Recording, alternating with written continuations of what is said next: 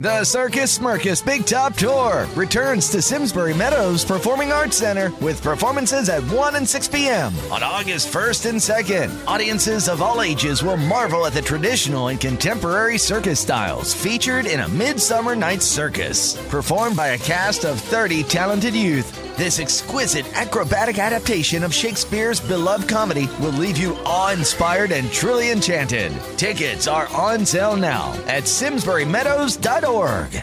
Me tenía que hacer un tatuaje porque yo no vengo aquí cada dos por tres. Entonces me tengo que llevar uno por narices. Hola, soy el Manteca Martínez. Y esto es. La Podcast Record. La Polla Record va a estar tocando en Uruguay en el marco de su gira de regreso. Uruguay es un país totalmente fanático de la polla. Pero ¿cómo llega el punk a Montevideo? ¿Cómo es el inicio ahí?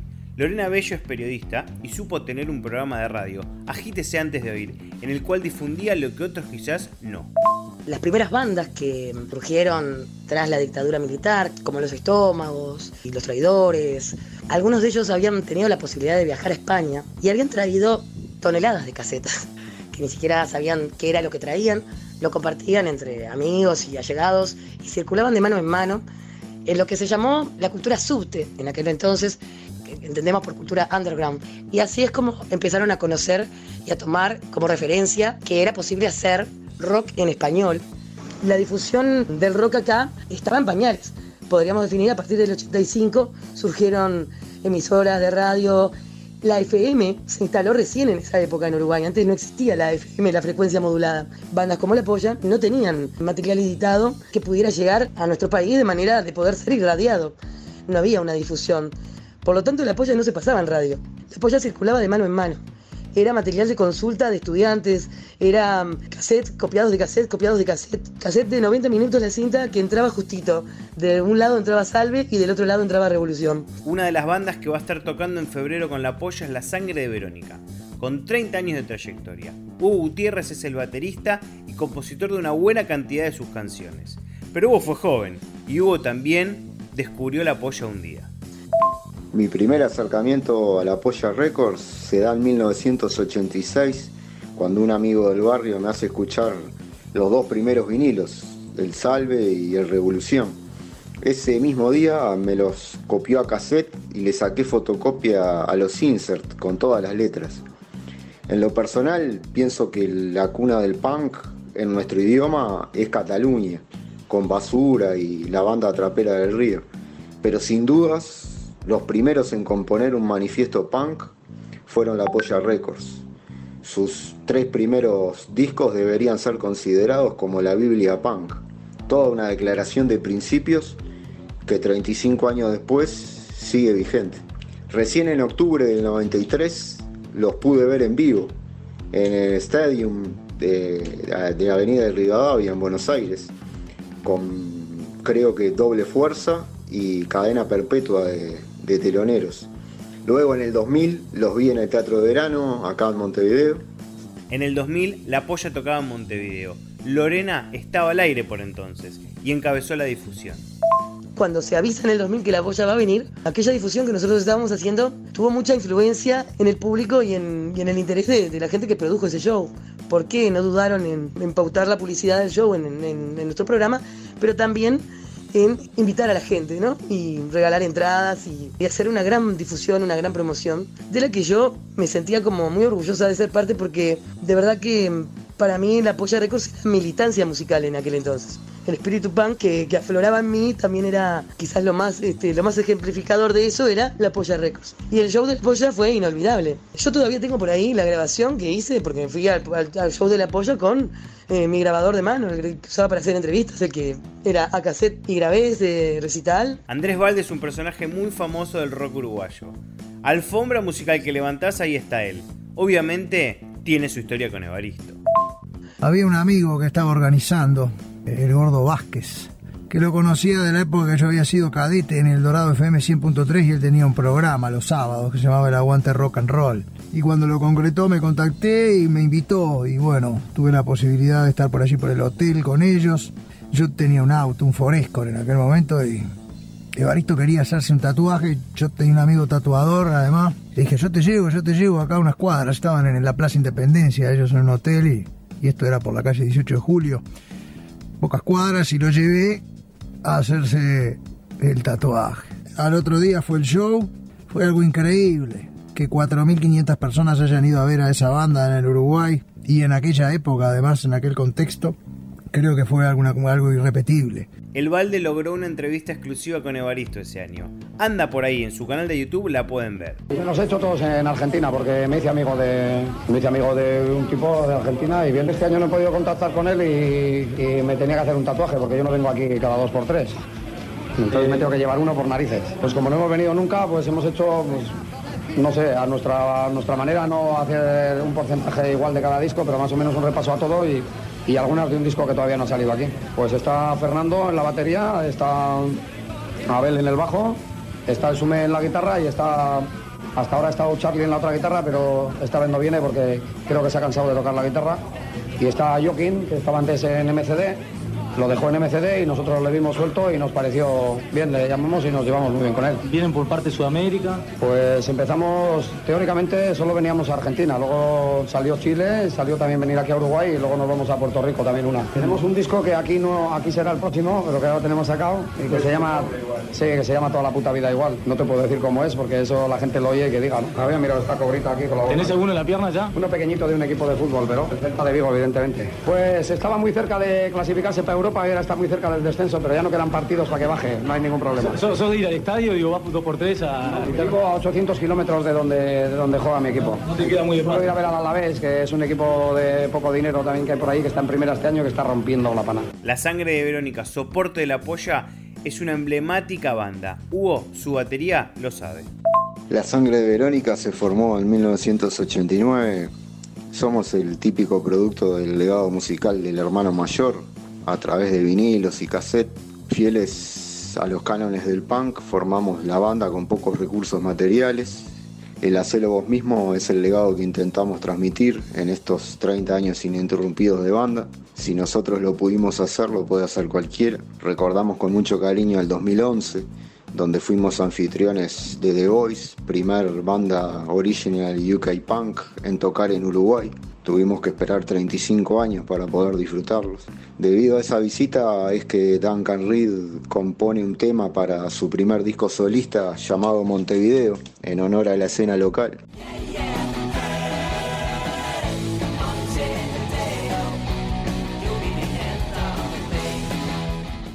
En el 2019, con motivo de, de la celebración de nuestro 30 aniversario se editó un disco homenaje con varias bandas de distintas partes del mundo versionando nuestras canciones, terminando con, un show festejando los 30 años con Víctor Natero de Traidores y Fabián Hueso Hernández de Los Estómagos como invitados de lujo.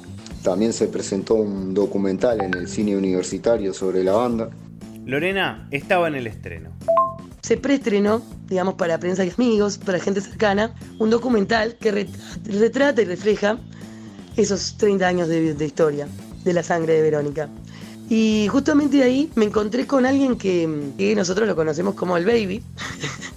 Ese era su nombre artístico, entre comillas, en, en esta ciudad, donde el Baby supo ser un buen punky de fines de los 80 y sobre todo de los años 90. Atentos, el Baby un buen punky de los 80, vamos a investigarlo. Después de unos cuantos movimientos resulta que al baby lo conozco, lo reconozco, Nico. Nico Quinteros, Nico Sepulcro, Nico Sepulcro Punk, Nico el Salón Purredón, Nico el que está con el Batra. ¿Qué baby? ¿Baby era un apodo punk?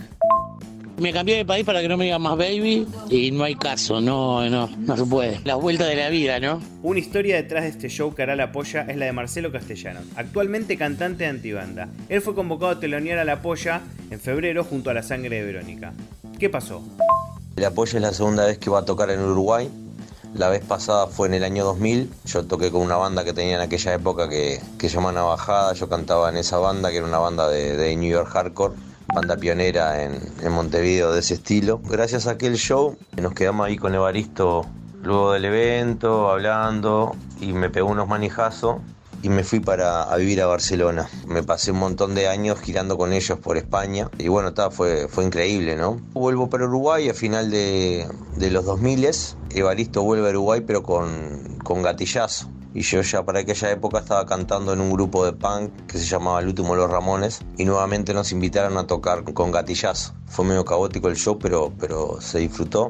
Y ahora nuevamente cuando, cuando va en el apoyo, ahora el 9 de febrero a Montevideo, bueno, la persona que, que iba a organizar el evento me, me escribió. Me costó la decisión de decir que no, viste, pero nosotros ya teníamos como una gira armada con, con el proyecto nuevo este que tengo, que se llama Antibanda, y teníamos una gira armada con, por Bolivia, íbamos a ir a Argentina, teníamos como ya todo armado lo que era febrero y tal, me pareció como una falta de respeto bajar todo el laburo de un montón de gente por solo por un show. Después que nos comprometemos no vamos atrás, no, no es que no salió algo mejor o salió algo que nos pagan más o que no sé qué o qué tal y bajamos cosas. Nosotros cuando decimos sí, es sí.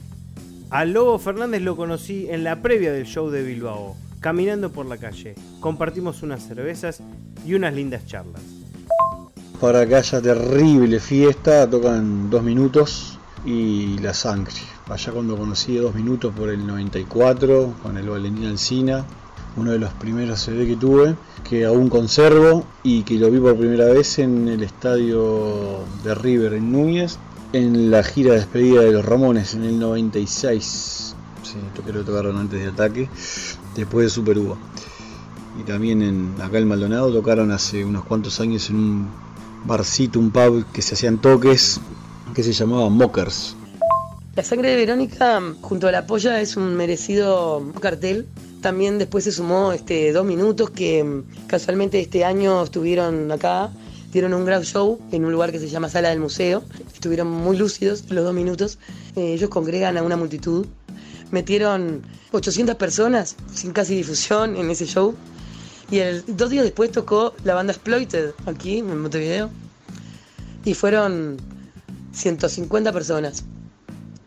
Exploited, repito. Y dos minutos, dos días antes había metido 800, casi sin esfuerzo de difusión.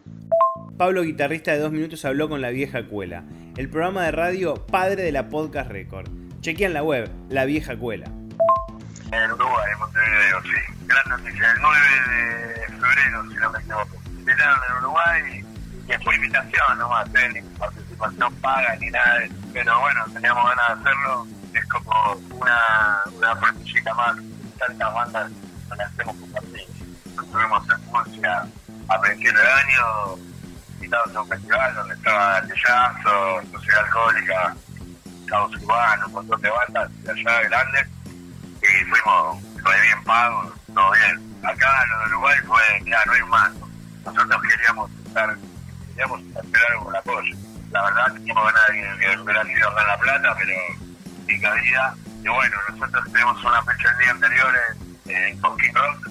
Bueno, nos dieron una guita como para que podamos ir volando desde, desde Córdoba hasta Uruguay para poder llegar al otro día. Pero no, no, no nos pagan. ¿no? Estuvimos hablando justo con él de eso y le yo lo caré, le dije, dale, boludo, llevaron a tocar.